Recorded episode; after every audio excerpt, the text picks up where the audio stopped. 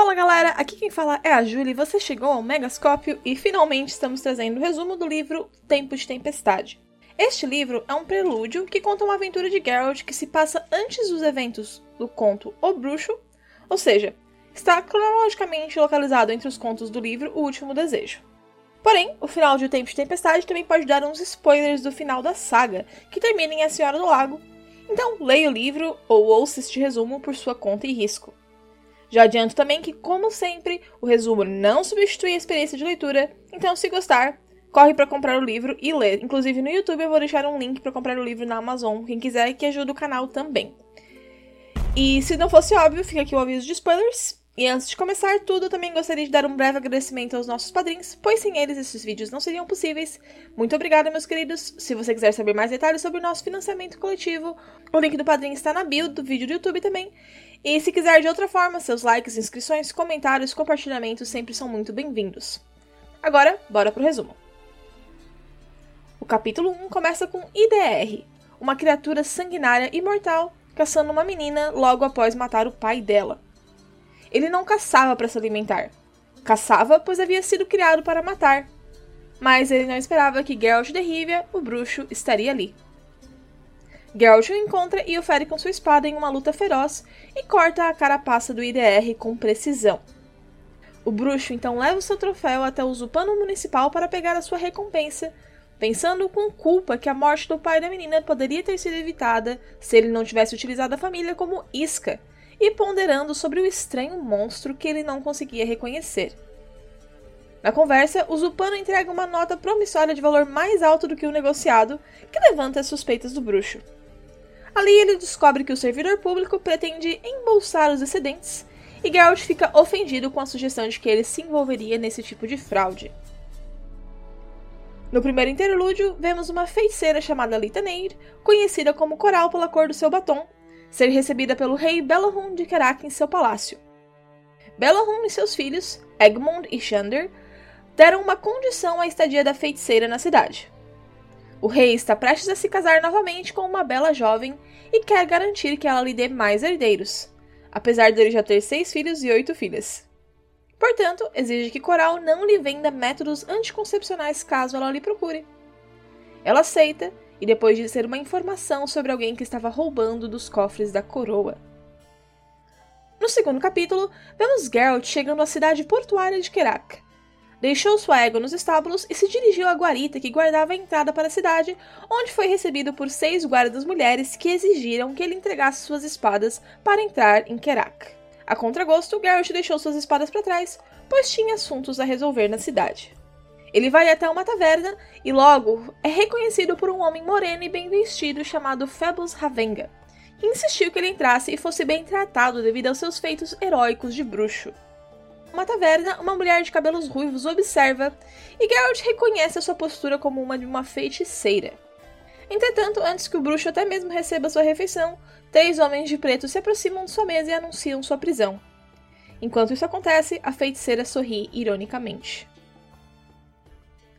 O terceiro capítulo começa com Geralt prestes a ser levado a julgamento após ter passado uma semana na prisão. Descobrimos aqui que as mulheres expulsas de Aretusa viravam advogadas, que era o caso da mulher que falava com Geralt. Ela sugere que, quando o bruxo estiver na corte, confesse sua culpa ao juiz, e eles seguem ao tribunal.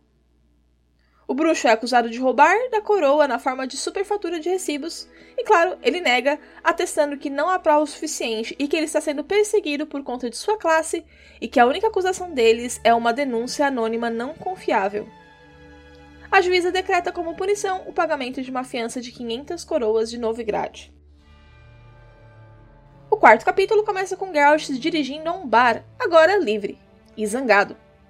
Ele descobriu que sua fiança foi paga por uma figura anônima e, cansado dessa história toda, decidiu que é hora de partir da cidade e buscar sua leal égua Potka, e logo se dirige à casa de guarda para buscar suas espadas. Espadas essas que não estão mais lá. Na tentativa de esclarecer a situação, Geralt acaba se envolvendo em uma luta com as guardas e perde por estar em menor número. Mas antes de tudo estar perdido para o bruxo, Yasker chega no recinto acompanhado do promotor Ferrand de Lettenhove, primo do bardo. O promotor ajuda na investigação e eles descobrem que outra pessoa retirou as espadas do Geralt no local. Ferrand pede que o Geralt não saia da cidade por conta dessa investigação. O bruxo pressiona por mais informações e na conversa descobre que a benfeitora anônima que pagou a sua fiança foi ninguém menos do que a feiticeira Lita Nade, conhecida como Coral. O que surpreendeu o promotor foi o fato de que havia sido ela quem denunciou o Geralt por fraude. O bruxo começa a juntar as peças. Estava na hora de ir atrás dessa misteriosa feiticeira. Antes de ir, Geralt é atacado por um grupo de arruaceiros que parecem saber que ele está desarmado. Yasker joga a ele uma arma improvisada rapidamente e o bruxo se defende com precisão. Ao partir, ele se pergunta: quem mandou esses homens o atacarem? O capítulo 5 começa com Coral observando a chegada de Geralt através da sua fonte mágica e descrevendo a sua inegável atração sexual por ele. Quando Geralt chega ao seu encontro, também se sentiu atraído pela bela mulher com aroma de fresas e damascos que o esperava mas durante toda a estadia ficou lançando olhares de luxúria para sua assistente, uma jovem chamada Mosaic, para irritar a feiticeira. Durante a conversa regada a vinho, Geralt a questiona do porquê ter causado a sua prisão só para libertá-lo, e ela lhe responde que o fez para mostrar a ele que ela tinha o poder de fazê-lo. Mas Coral nega o envolvimento com o desaparecimento das espadas. Ela então diz que seus colegas feiticeiros possuem planos para Geralt e que ela foi incumbida como responsável para informá-lo de tais planos.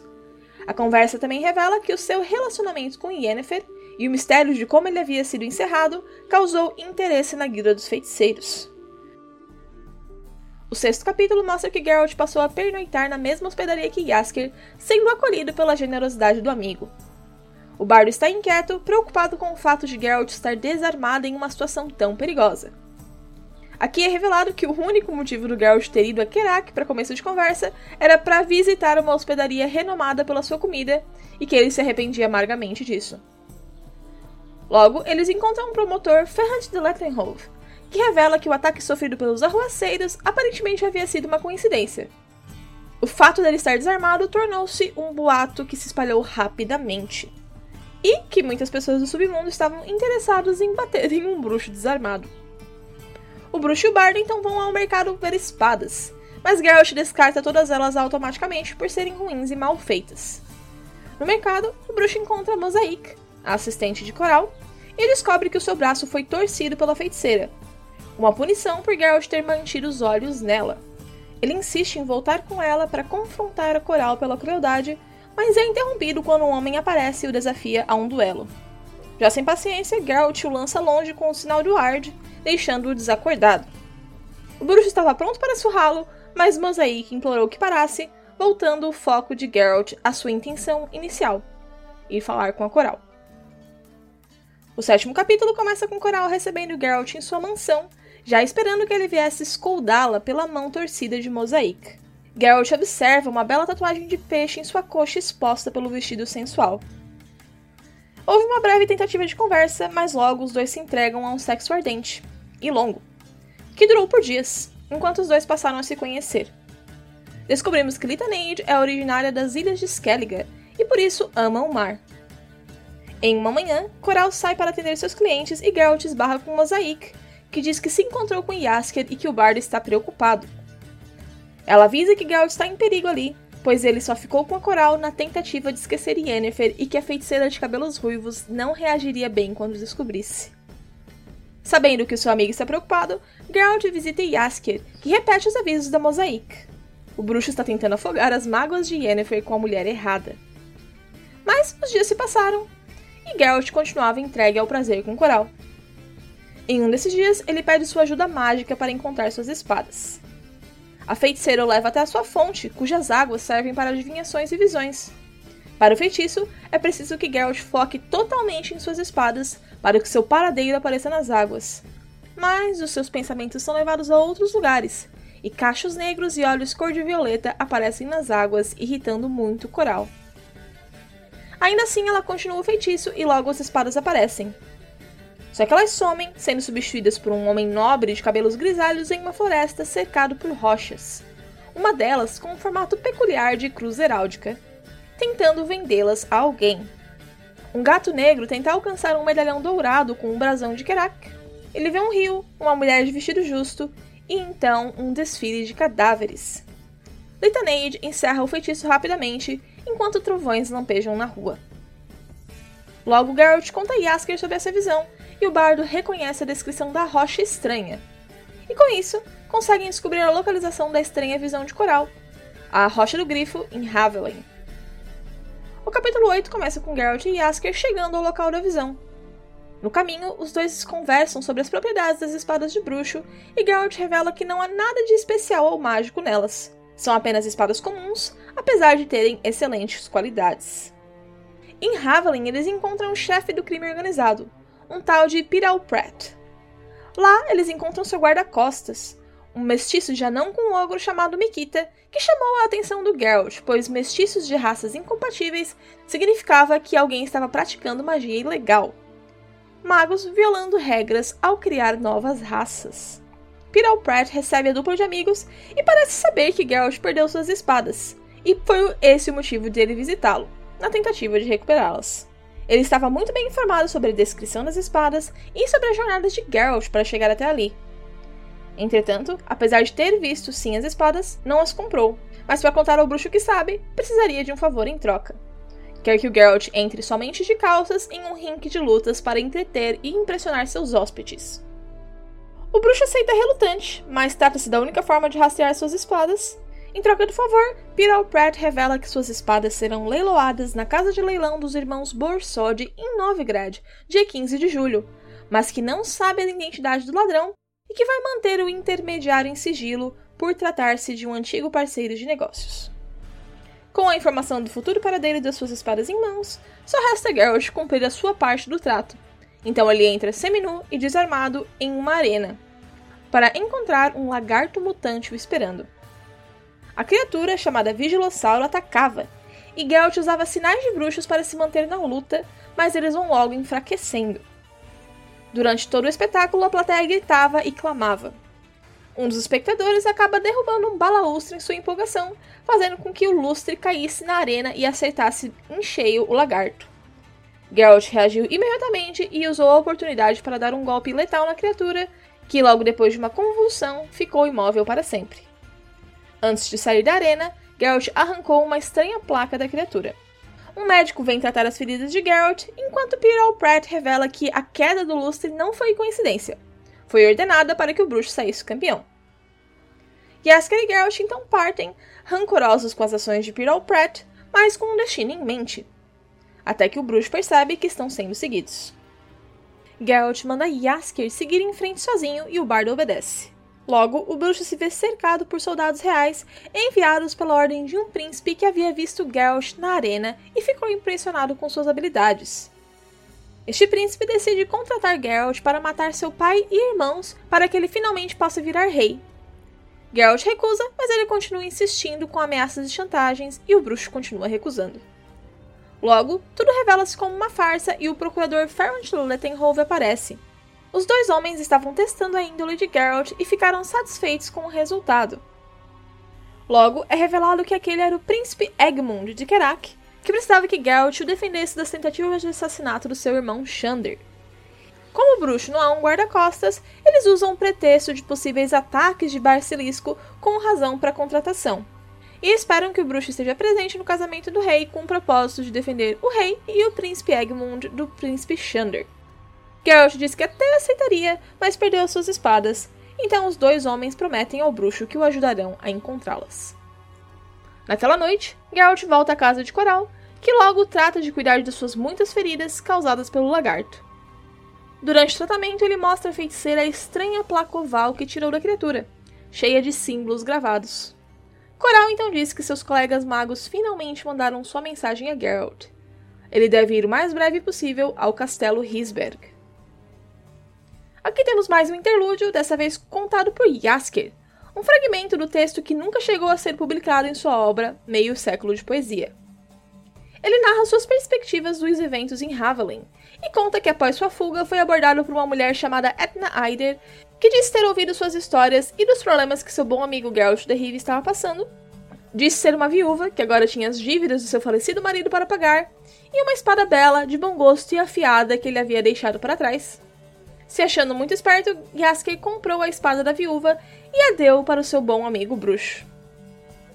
Geralt então diz a ele que estava partindo e ele revela que não pretende servir ao príncipe e irá atrás de suas espadas por conta própria, e que Yasker não pode contar isso a ninguém, nem mesmo ao seu primo promotor. Como plano B, Geralt pede que seu amigo conte a ele tudo o que sabe sobre a família real, e o bardo nota que ele está tentando não envolver Litanage no assunto. Yasker fala sobre os muitos bastardos do rei, sobre o filho mais velho, Viraxas, que havia sido exilado, e que Egamond e Xander são os únicos reais herdeiros ao trono e por isso eles não são muito confiáveis. Então, Geralt parte. A seguir temos outro interlúdio que mostra uma carta enviada a Coral por um mago chamado Pinety. Ele relata a chegada de Geralt no castelo de Hisberg e a comoção causada por sua personalidade, considerada irritante por eles. Entretanto, ele elogia as habilidades do bruxo, que é ideal para o que os magos precisam, Pinet agradece muito a Coral por sua colaboração e diz que seu trabalho já acabou, e que ela pode encerrar qualquer contato que ela tenha com o bruxo, principalmente porque há rumores de um romance entre eles. E esses rumores dizem que o único motivo de Coral ter se interessado em Geralt havia sido para provocar Yennefer, o que de acordo com Pinet seria absurdo. Durante a carta, Pinet é muito cortês e dá a entender que deseja um encontro com Coral no futuro. O terceiro interlúdio é a carta com a resposta de Litaneide, agradecendo o contato, dizendo para Pinet ignorar as tais fofocas e rejeitando seu convite para um encontro. O capítulo 9 mostra a chegada de Geralt no castelo Hisberg, uma fortaleza suntuosa regida por magos, sendo recebido por Harlan Zara e Algernon Kingcap, conhecido como Pinety. Os dois magos logo dizem que precisam contratar Geralt por seus serviços de bruxo, mas que o arquimago Ortolan e seus colaboradores lhe darão os detalhes. O bruxo reconheceu o nome, pois Ortolan era uma lenda viva por suas tentativas de democratizar a magia e falhar, e por inventar a famosa decocção de mandrágora que impede o envelhecimento dos feiticeiros. Geralt é recebido pelos magos que lhes dão as boas-vindas, e durante a conversa o bruxo mostra a estranha placa que retirou do Vigilossauro, os magos reconhecem como uma mutação criada em Risberg há muitos anos atrás, mas que já não estavam mais em fabricação. Ele então mostra outra placa que ele retirou do estranho monstro carapuzado do começo do livro, o IDR. Os magos reconhecem aquilo como uma criação de Idahan de Livo, um aprendiz de Alzur. Aqui eles negam qualquer participação na criação, mas reconhecem o código na placa como sendo o 12 exemplar. Geralt pressiona, querendo saber quantos mais daquelas criaturas estavam andando por aí. Quando o velho Ortolan assimilou que o Geralt havia matado uma das obras de Idahan, ficou muito bravo. Caçoou do Geralt, tocando na ferida ao mencionar o seu amor por Yennefer, e passou a elogiar os feitos de Alzur e Idahan, inclusive sobre o fato que Alzur foi o mago responsável pela criação das mutações dos bruxos. Depois da explosão do ancião, o restante dos magos saíram da sala, deixando Geralt para trás. Então, Pinet e Harlan levam o bruxo para uma sala protegida magicamente contra escutas e revelam o verdadeiro motivo de terem convocado Geralt, perguntando se ele tinha experiência com demônios. O bruxo admitiu que havia aceitado dois contratos para eliminar demônios, um lobo e um humano possuído. Os magos ficaram empolgados em ouvir que o Geralt havia aniquilado um demônio, mas o bruxo deixou bem claro que não tinha certeza se tinha aniquilado eles. Sua única certeza é que ele matou um lobo e um homem. A conversa então se aprofunda nas teorias da Goécia e dos perigos das invocações dos demônios, e como os magos criaram um controle e proibição para essa prática, e que essas regras não eram muito aplicadas em Hisberg. O castelo era um centro para experimentos controlados sob supervisão, com o lema: o que foi criado em Hisberg permanecerá em Hisberg. Mas, pelo rumo da conversa, Geralt deduz astutamente que, obviamente, algo escapou, e provavelmente foi porque um dos magos residentes do castelo se arriscou com Goécia. Eles relatam assassinatos em massa nas vizinhanças e que a autópsia dos cadáveres evidenciou que os crimes devem ter sido cometidos por um demônio. E para isso, Geralt havia sido convocado para caçar a criatura possuída. O capítulo 10 mostra o Geralt conversando com o mago Harlan que envia o bruxo todos os dias para patrulhar a região a fim de localizar o energúmeno, como são chamadas as criaturas possuídas por demônios. Geralt demonstra sua aversão pelos portais, os quais ele é obrigado a usar constantemente. O bruxo também questiona o fato de que sua presença em Hisberg alertaria o mago que fez esse experimento e tornaria suas patrulhas inúteis. Mas Pinit e Harlan montam um esquema e fingem que Geralt partiu da fortaleza. O Lobo Branco ainda tem as suas suspeitas, mas continua fazendo seu trabalho. Enquanto patrulha, Geralt lembra de um encontro que aconteceu durante suas rondas há umas semanas atrás. Naquele dia, o bruxo conheceu o condestável Franz Torquil e a sua unidade de soldados. Torquil revelou ter sido ele que sugeriu aos magos de Hisberg a contratar um bruxo, e ficou feliz que o ouviram, demonstrando admiração ao trabalho do Geralt. Ele também está patrulhando a região, pois a quantidade de mortes era demasiada. Nove lenhadores no povoado de Teixo, 12 assassinados em arco, 15 vítimas em cornada, e ele ainda esperava mais. Torque o detalha que todas as vítimas foram estraçalhadas, evisceradas, suas cabeças cortadas para construir pirâmides e que algumas partes dos corpos acabaram desaparecendo da cena. Um outro dia, Pinet levou Geralt a Cornada, o último local onde houveram assassinados, e o bruxo ficou surpreso por ser uma carvoaria movimentada. O feiticeiro descreveu o mesmo que Torquil e depois revela que todo o plano de chantagem para trazê-lo até Risberg havia sido ideia da Coral. Então o bruxo se prepara para patrulhar outro local chamado Pinheiros, mas algo estranho acontece. Os animais se silenciam, a floresta fica petrificada e, entendendo os sinais, Geralt precisa forçar Plotka a galopar. Capítulo 11 começa com a chegada de Geralt em Pinheiros, deparando-se com um massacre recente. Dentre os corpos destroçados, o bruxo consegue identificar Sorel Daggerland, um dos magos que estava presente na audiência com Ortolan. Aqui Geralt fica em dúvida se deve matar Daggerland ou não, sem ter certeza se ele é o energúmeno ou o mago Goeta. E durante a sua hesitação, Daggerland acorda. Como o mago aparenta estar desnorteado e assustado, o bruxo acaba baixando a guarda e cai em uma armadilha, sendo levado a uma caverna e drogado com veneno de escorpião branco.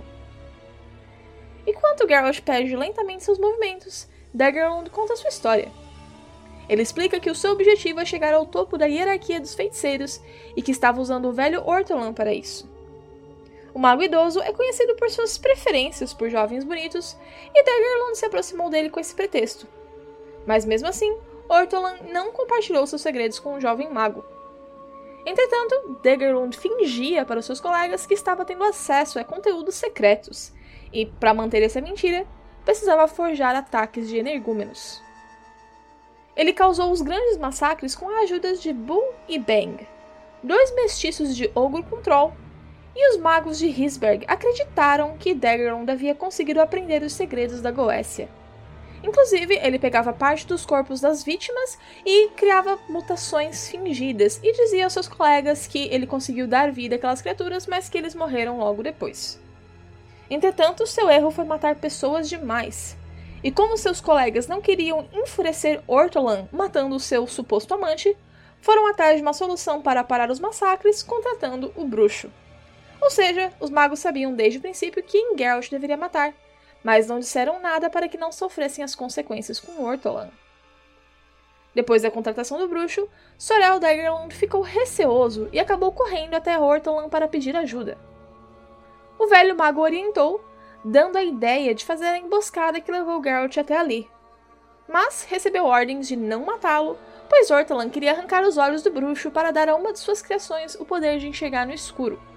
E ele também não queria causar dor à feiticeira Yennefer, ao qual era muito querida ao velho. Mas é aí que o plano de Daggerlund diferiu do seu mestre, pois ele queria estudar o corpo do bruxo em seu laboratório e depois mandar as suas partes do corpo como um recado aos seus inimigos em Hisberg e que, ao contrário de Ortolan, a ideia de causar dor a Yennefer era muito interessante para ele, e que ele pretendia mandar uma parte do corpo bem específica de Geralt a Wengenberg. O mago se aproxima de Geralt para dar suas últimas palavras, dando a oportunidade ao bruxo de se soltar com um sinal Summon em seu rosto, e Daggerlund cai desmaiado. O bruxo se levanta lentamente e observa que o mago carrega consigo um pingente com um brasão de Kerak. Mas ele não tem tempo de fugir, pois um assistente do mago, um corcunda chamado Pastor, entrou subitamente no recinto e Geralt precisou se defender rapidamente. No caos, Daggerlord começa lentamente a recobrar a consciência, enquanto os capangas mutantes Boo e Bang se aproximam.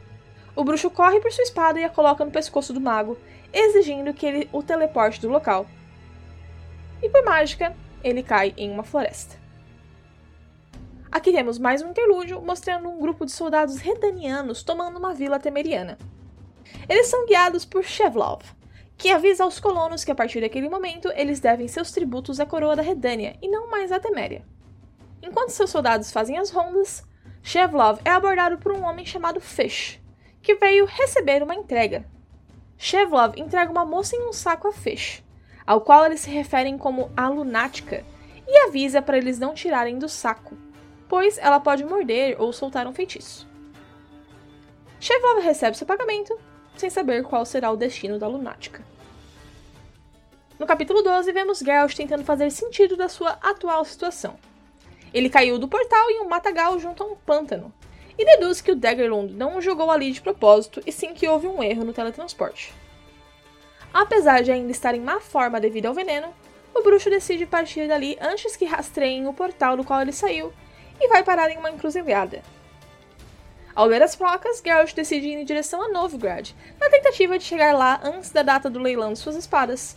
Mas no caminho, ele acaba esbarrando com os capangas de Shevlov, prestes a chicotearem e estuprarem um pequeno grupo de colonos e ele decide intervir. A situação escala e Geralt se vê em desvantagem numérica e sem espada.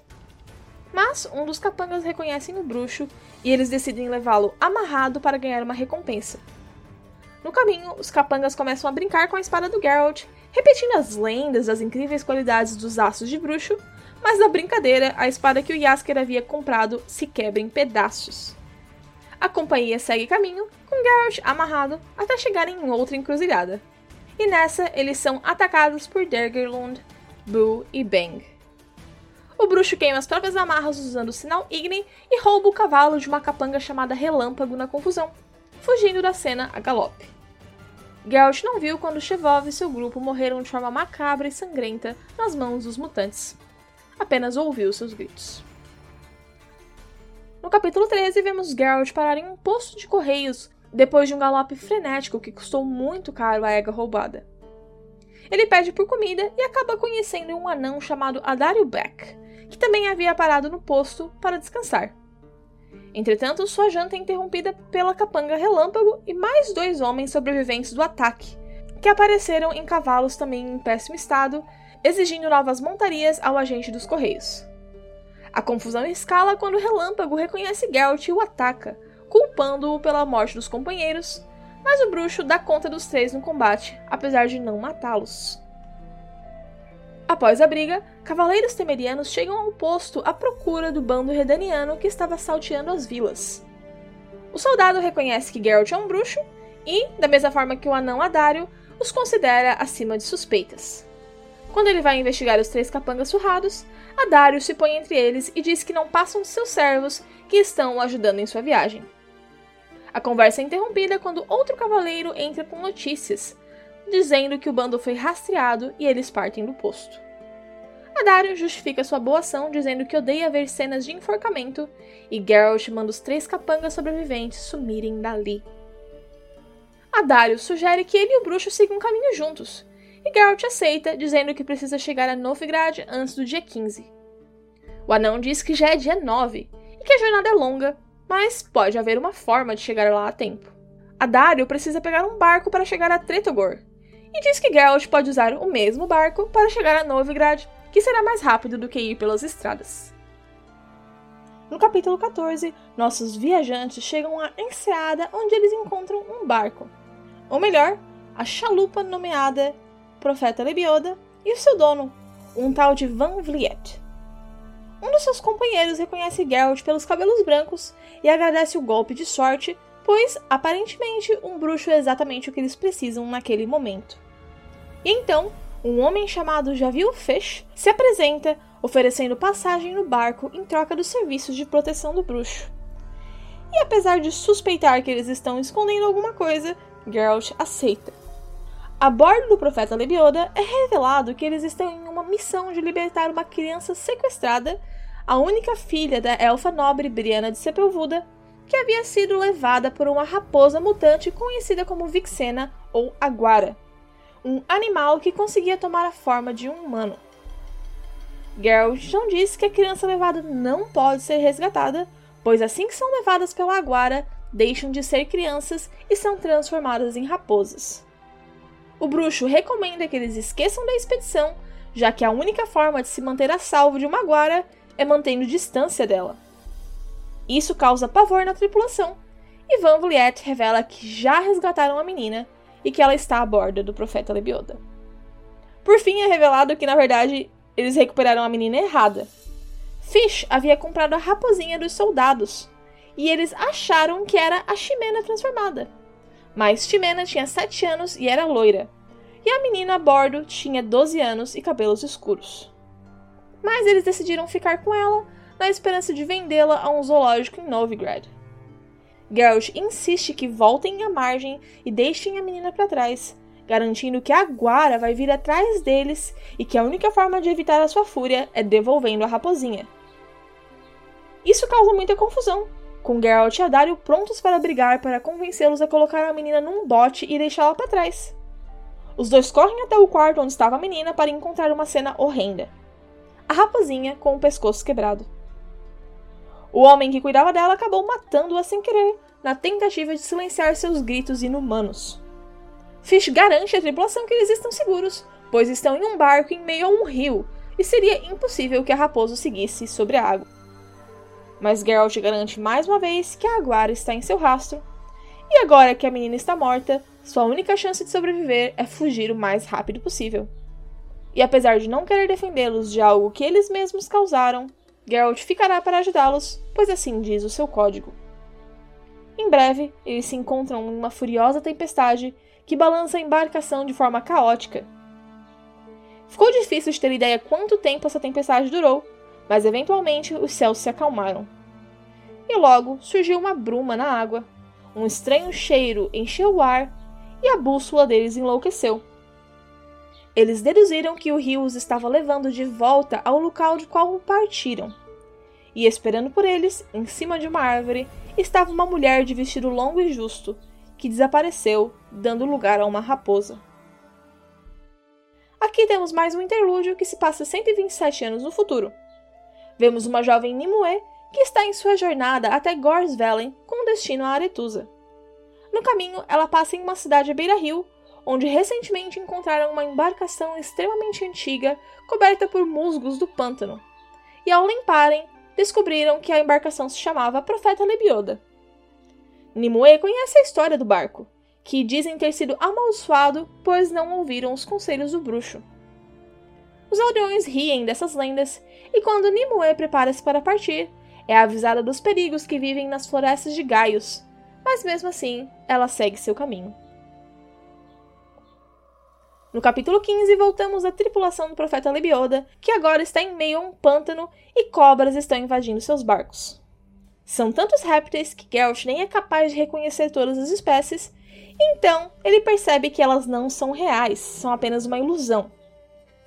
Um dos homens pula em pânico na água e é devorado, e Geralt então conclui que há apenas uma cobra real, a que está na água, uma heteroptera.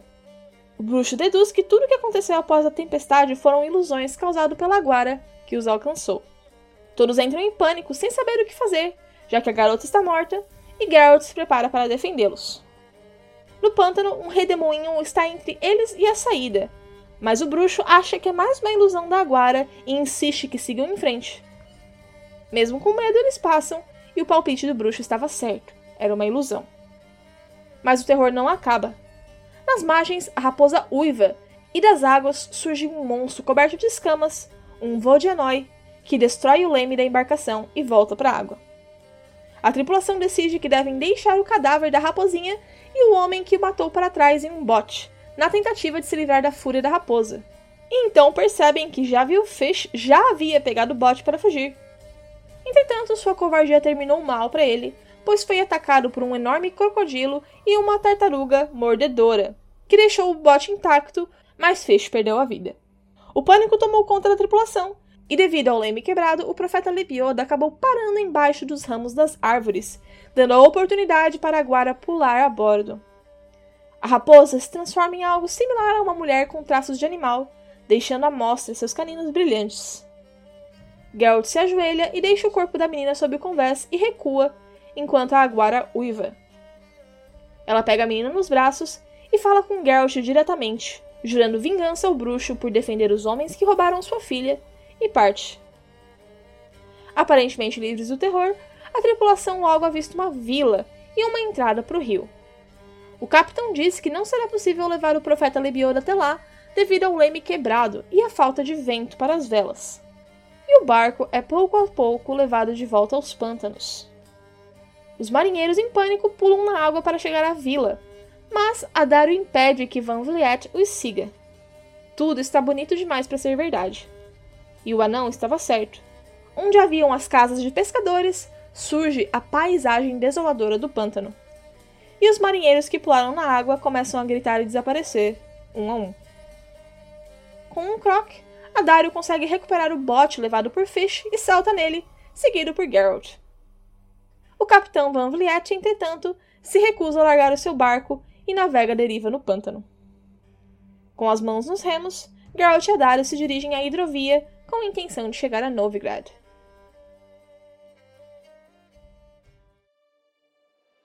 Quatro dias depois, temos mais um interlúdio mostrando a casa de leilões dos irmãos Borsodi lotada de compradores em potencial. O leilão vai a todo vapor, com vários itens sendo anunciados, incluindo o lote número 10, duas espadas de bruxo, que foram vendidas ao Sr. Monar Giancardi por 4 mil coroas. Nas portas da casa do leilão estava presente uma mulher de cabelos negros, trajada de branco e preto, com uma estrela de obsidiana no pescoço. Yennefer agradece a Monar por ter comprado as espadas de Geralt em seu lugar. Ela sabe o quão importante elas são para o bruxo e as deixará seguras em um depósito para que ele possa recuperá-las em breve. Monar comenta que fechou os olhos para um feitiço feito pela feiticeira e pergunta se ele prejudicará alguém. E Yennefer responde que só afetará quem pegar o ouro do pagamento das espadas. Ao partir de Novigrad, ela agradece ao anão mais uma vez.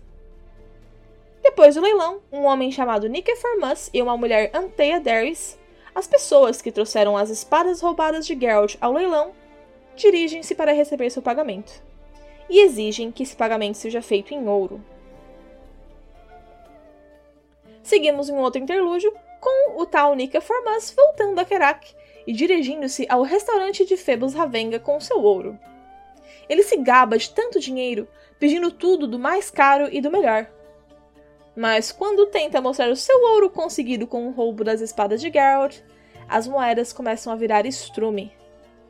O cheiro enche o estabelecimento e Phoebus faz com que seus guardas o levem para trás da latrina, onde enfiam seu rosto nas fezes repetidamente e o deixam para trás. No capítulo 16, vemos que Geralt chegou tarde demais em Novigrad e, sem informações sobre suas espadas, acabou embarcando em uma galé e voltando a Kerak. Ele encontrou-se com Yasker, que depois do seu característico falatório, informou que o príncipe Egmont iria cobrar sua promessa em breve, pois o casamento do rei se aproximava. Eles então partem para pegar algo para comer e no caminho, Geralt reencontra sua égua Plotka, trazida pelo próprio Pinety. O bruxo dispensa seu amigo Bardo e ouve o relatório do mago. Pinety e Harlan haviam voltado para o lugar onde Geralt havia sido levado por Daggerlund. Seguiram seu rastro e acabaram capturando o mago durante o ataque à companhia de Chevlov, e o levaram capturado a Hisberg. No castelo, os magos acabaram perdoando Daggerlund em nome do seu suposto grande talento para magia, acreditando na promessa de que agora ele só focaria no melhoramento da espécie humana. E enfim, Ortolan declarou Daggerlund como seu herdeiro e lhe deu seu laboratório. E agora, o mago degenerado está intocável e seguro dentre as muralhas de Hisberg, enquanto Pinet e Harlan foram removidos do castelo por tentarem sabotar um companheiro mago. Ainda assim, Pinet se despede de Geralt com um presente, uma espada. E apertando a mão do bruxo, ele diz que está indo se despedir de mais uma pessoa. Quando Geralt se reencontra com Yasker, diz que está indo para as bodas reais cumprir a promessa que fez ao príncipe. Quando Bardo pergunta o que ele deve dizer a Coral caso ela venha procurá-lo, o bruxo garante que ela estará ocupada se despedindo de alguém.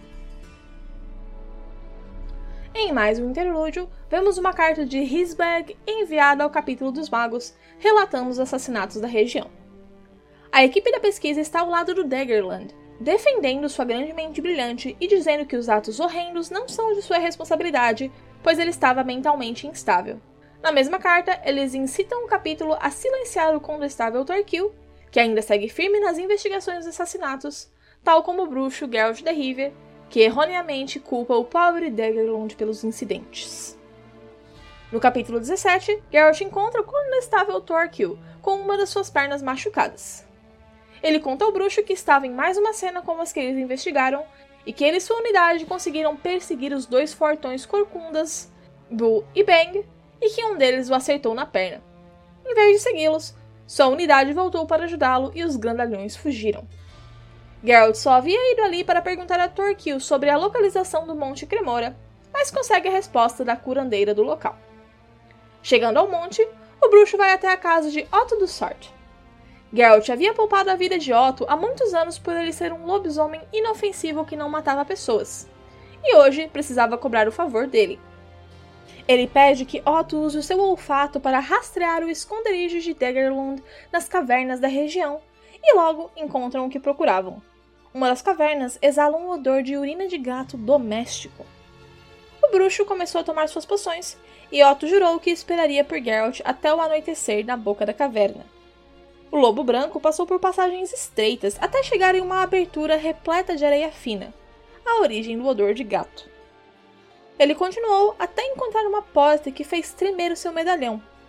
Uma porta mágica para a saída de um gato doméstico.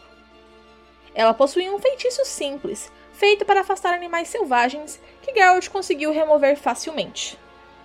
E ao entrar, suas suspeitas viraram certezas quando ele deu de cara com Boo e Bang, que, ao verem o bruxo, partiram para atacá-lo.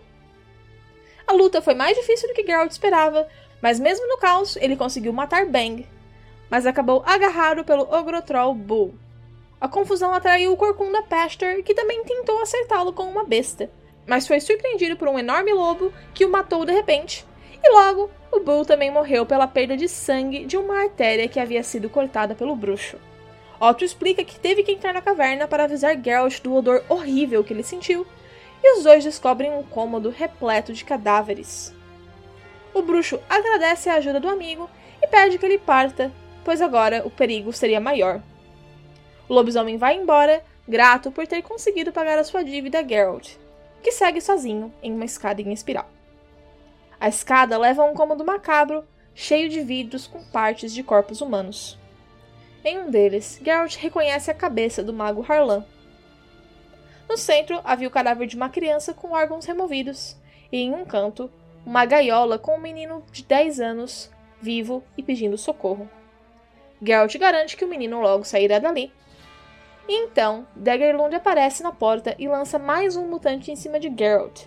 Uma criatura veloz com uma aparência de ratazana, ao qual Geralt consegue matar com relativa facilidade. Daggerlund começa a preparar outro feitiço, mas não tem chance contra a velocidade de um bruxo que havia bebido seus elixires. Enquanto o bruxo matava enforcado, Daggerlund tentou botar a culpa dos seus atos em Ortolan e os magos de Hisberg em vão. Depois, um gato preto aparece e deita-se ao lado do cadáver, encarando Geralt com seus grandes olhos dourados. No capítulo 18, vemos Geralt e Asker e seu primo Ferrand de Lettenhove com trajes elegantes nas bodas do rei Belorun de Kerak. Entre os convidados, Yasker reconhece a viúva que lhe vendeu a espada falsa que ele deu a Geralt, que é revelada como Antea Daeris, filha mais velha do criminoso Pierre Pratt e a pessoa que vendeu as espadas do bruxo no leilão. Apesar de os personagens não saberem disso. Eles também encontram Coral e Mosaic. A feiticeira informa que Ortolan morreu. De acordo com a versão oficial, ele foi intoxicado com adubos com os quais ele trabalhava. Mas os boatos dizem que ele teve um acidente vascular cerebral ao receber a notícia da morte repentina de Daggerland, que ocorreu em consequência de uma experiência mal sucedida e muito suspeita. Isso tudo virou uma bola de neve, e por fim, o capítulo dos magos acabou destituindo os grandes nomes a cargo de Hisberg. Geralt permanece impassível ao ouvir as notícias, negando quaisquer envolvimentos com os eventos.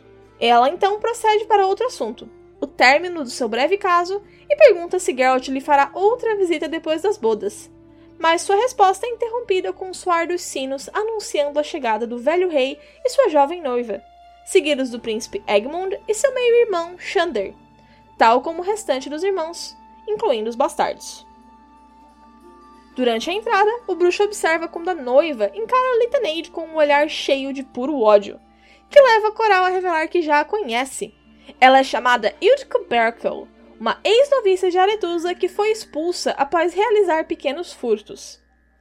Então ela comenta sobre a chegada de um famoso navio de mercenários no porto que bota o bruxo em alerta. Geralt vai atrás de Ferrand para avisar que o rei está em perigo, mas um grande plano é revelado. O próprio rei diz ter trazido a embarcação para exilar seus filhos Egmund e Xander, pois sabiam que ambos planejavam seu assassinato. Por ter sido trazido ali a pedido de Egmond, o rei manda que Geralt seja expulso das bodas. A escolta de Geralt é interrompida por um capitão leal ao príncipe Egmond, que o leva a uma câmara na qual Jaskier está amarrado em uma cadeira, com uma espada encostada em seu pescoço. O capitão chantageia o bruxo. Geralt terá que ir ao salão e começar um massacre, e, quando os guardas do rei o levarem do local, dois assassinos estarão à sua espera. Se Geralt não concordar, eles matarão Yasker. O que eles não conheciam era a agilidade de um bruxo, que dilacerou os sequestradores numa velocidade impressionante antes que pudessem machucar o Yasker. Quando tudo estava acabado, Ferrand de Lettenhove, atraído pelo barulho, chegou na cena acompanhado de guardas. Ferrand então fica mais uma vez preocupado com a segurança do rei e ele leva Geralt e Yasker para vê-lo. Mas eles chegam tarde demais e encontram o rei sufocando. Ele foi morto por um presente de sua noiva, um medalhão com o brasão de Kerak, que foi apertando seu pescoço até ele morrer sufocado. Quem estava presente começa a entrar em pânico, mas logo tudo é interrompido por um soldado que comunica que o rei os aguarda na sala do trono. O soldado era um dos mercenários que chegaram na fragata.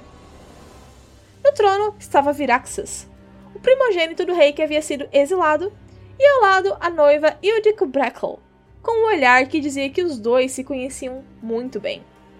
O novo rei afirma que é o legítimo herdeiro e declara que se casará com a noiva do pai, respeitando uma antiga tradição. E afirma que seus irmãos traidores serão sentenciados pela morte do pai. Ferrand manda Geralt e Yasker sumirem dali, antes que sejam identificados como testemunhas do que aconteceu. E instantes depois, o novo rei pede que Ferrand beije sua mão e prove sua lealdade à nova coroa. Geralt logo chega aos jardins, onde encontra mais uma vez Litaneide e Mosaic, e juntos eles partem do castelo. No capítulo 19, Geralt e Litaneide sentem no ar uma grande tempestade se aproximando, e Yasker permanece cético, já que o céu está azul, mas logo tudo escurece e os ventos uivam, agitando os navios do porto. Em pouco tempo, ondas gigantescas começam a arrastar tudo em seu caminho, fazendo com que Coral gritem para que fujam. As ondas começam a destruir tudo, o porto, os navios, as casas e as mansões. Coral faz um encantamento e desaparece, deixando Mosaic, Geralt e Yasker para trás. O bruxo vê quando a água leva três crianças e pula para salvá-las, percebendo logo que não conseguirá carregar as três. Até que a Antea Darius aparece ao seu lado na água para ajudá-lo. Os dois levam as crianças até um terraço, onde os presentes as puxam para cima, mas logo outra onda afunda Antea e Geralt. O bruxo é resgatado, mas Antea some na água. E logo, tão de repente quanto apareceu, a tempestade se vai. Junto com o sol, volta Litaneide, carregando suprimentos de primeiros socorros. Entretanto, Geralt não a recebe de braços abertos, ressentido pela feiticeira tê-los abandonado. Coral reage à frieza do bruxo com a sua própria e vira as costas. Mas quando ela manda Mosaic acompanhá-la, a jovem aprendiz não a segue, ficando para trás com Geralt. Cansado de tudo, bruxo vira para o seu amigo bardo e decide partir.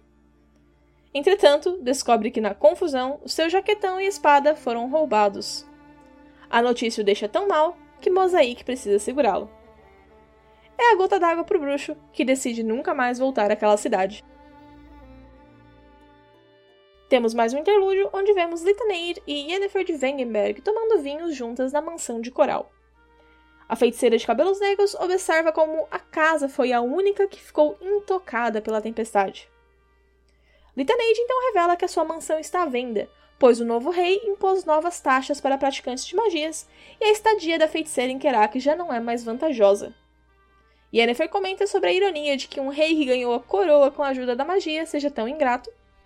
E em pouco tempo, Coral nega os boatos do seu envolvimento com o bruxo, mas a forma como ela fala parece ser mais uma provocação. E então, diz a Yennefer que Geralt na verdade dormiu com a sua aprendiz, Mosaic, e que depois de cansar-se dela, fugiu durante a noite deixando flores e uma carta. Uma carta dizendo que ela voltasse para sua mestra coral. Yennefer diz não estar surpresa, pois não é a primeira vez que o bruxo faz algo assim. O vigésimo capítulo começa com Geralt e Yasker saindo na calada da noite, com o bruxo deixando claro que Mosaic precisa ficar para trás. Os dois viajam rápido, sem fazer paradas, até chegarem em uma taverna para pernoitar. Enquanto comiam, um homem solitário aborda o bruxo com violência, indagando se ele está a caminho de Vizima para lidar com a recompensa prometida por Foltest. Este homem era um bruxo com um medalhão de gato, que Geralt reconhece como Brehan, o gato de Yellow. O bruxo Brehan está convencido que Geralt quer roubar a sua recompensa em Vizima e também de que Vesemir disse a ele que ele deveria matar os gatos. Mas o nosso lobo branco não dá ouvido às provocações. Brehan então ameaça matar os presentes pouco a pouco até que Geralt aceite um duelo, também provocando-o por estar sem espadas. Isso faz com que uma moça de cabelos claros tire um embrulho debaixo da sua mesa e o jogue na frente de Geralt, voltando correndo para o seu lugar. E mesmo sem abrir, ele já sabe o que são: duas espadas de bruxo, as suas espadas. Agora armado, Geralt ordena que Brehon largue a sacerdotisa que ele havia tomado como refém. Os olhos do gato brilham de forma agourenta, mas ele a solta. Brehon diz o quanto ele precisa da recompensa de Vizima, pois não pode voltar a Kaer já que apenas os bruxos honrosos são recebidos lá.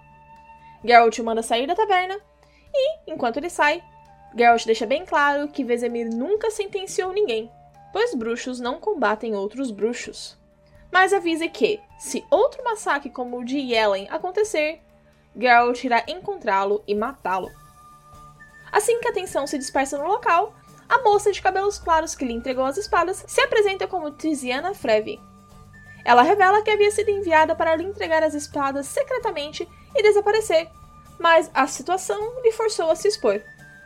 E já que o segredo já estava exposto, ela conta como foi enviada pela Yennefer. Como agradecimento, o bruxo traz vinho Est-Est para comemorarem. Eles continuam conversando e o bruxo disse que realmente não tinha interesse no contrato de Foltest, já que ainda estava bem de dinheiro devido ao pagamento pelo trabalho feito em Hisberg mas um segundo depois ele é abordado por um oficial, trazendo um processo, justamente da fortaleza, exigindo que Geralt reembolse todos os seus lucros vindos da missão, porque ela tecnicamente não foi completada. Sem ter mais o que fazer, o bruxo deu de ombros e pediu mais uma rodada de vinho. Mais tarde, o bruxo passaria a noite no quarto de Tiziana, que o abandonaria na calada da noite, deixando apenas uma flor para trás. Na manhã seguinte, o bruxo e o bardo partem, enquanto Geralt divaga sobre tudo o que vem dando de errado em sua vida e se culpa por suas escolhas. Mas suas divagações são interrompidas pela Aguara, que aparece na sua frente. Ela lembra que havia jurado voltar para matá-lo, mas que não há mais razão para isso. Ao seu lado, uma menina esbelta surge, e então Geralt deduz. A raposinha não havia morrido no barco, apenas usado ilusões para fingir a própria morte. A Aguara conforta Geralt, dizendo que ele não fez tudo errado, e lhe permite uma recompensa. Quando ele tocar seu rosto, verá o que mais pensa, o que mais teme e o que mais sonha. A Aguara se transforma em Yennefer, e quando Geralt retira as mãos de sua bochecha, ela some. Juntos, o bruxo e o bardo seguem caminho, sem se importar para onde vão. No epílogo, acompanhamos Nimue, 127 anos no futuro, atravessando a floresta dos Gaios e ignorando os avisos dados. Ela está determinada a chegar em Aretusa e logo. No caminho, ela sente que está sendo seguida e acelera o passo, mas logo vê uma criatura veloz com várias pernas, olhos e pinças. Entretanto, antes que ela pudesse reagir, é puxada para trás e algo grande e veloz encara a estranha fera e logo a mata. Seu salvador se abaixa para pegar algo do pescoço da criatura, os cabelos brancos brilhando na penumbra da floresta. Ele identifica a criatura como um IDR e comemora que finalmente pegou o elusivo espécime número 8, finalmente tendo matado todos eles. Eles conversam falando mais sobre a criatura e a viagem de Nimue, que logo decide que está sonhando, pois acredita que em sua frente está o bruxo Geralt de Rivia. Seu salvador apenas responde que o bruxo Geralt morreu há 105 anos atrás, mas ficaria feliz que ainda lembram dele mesmo tantos anos depois. Nimue contesta, dizendo que Geralt de Rivia não morreu, que apenas partiu para a Terra da Macieira e voltará quando o mundo precisar dele, quando o mal se propagar. E ele concorda, dizendo que os bruxos sempre serão necessários, já que a escuridão nunca deixa realmente de existir. Ela tenta perguntar mais algumas coisas sobre Ciri e Yennefer, sobre a lenda, sobre os sinais de bruxo. E Geralt lhe apresenta um novo sinal chamado Some. E ela esquece dos detalhes do encontro. Nimue é acordada abruptamente por viajantes que porventura estão indo na mesma direção que ela. Quando questionada como conseguiu dormir sozinha no meio de uma floresta, ela só responde que teve um sonho muito estranho. E é aqui que termina o livro Tempo de Tempestade. Se curtiu o resumo, não esqueça de deixar um like, se inscreva no canal, deixe o seu gostei no Spotify ou no Deezer e a gente se vê por aí. Mega beijo!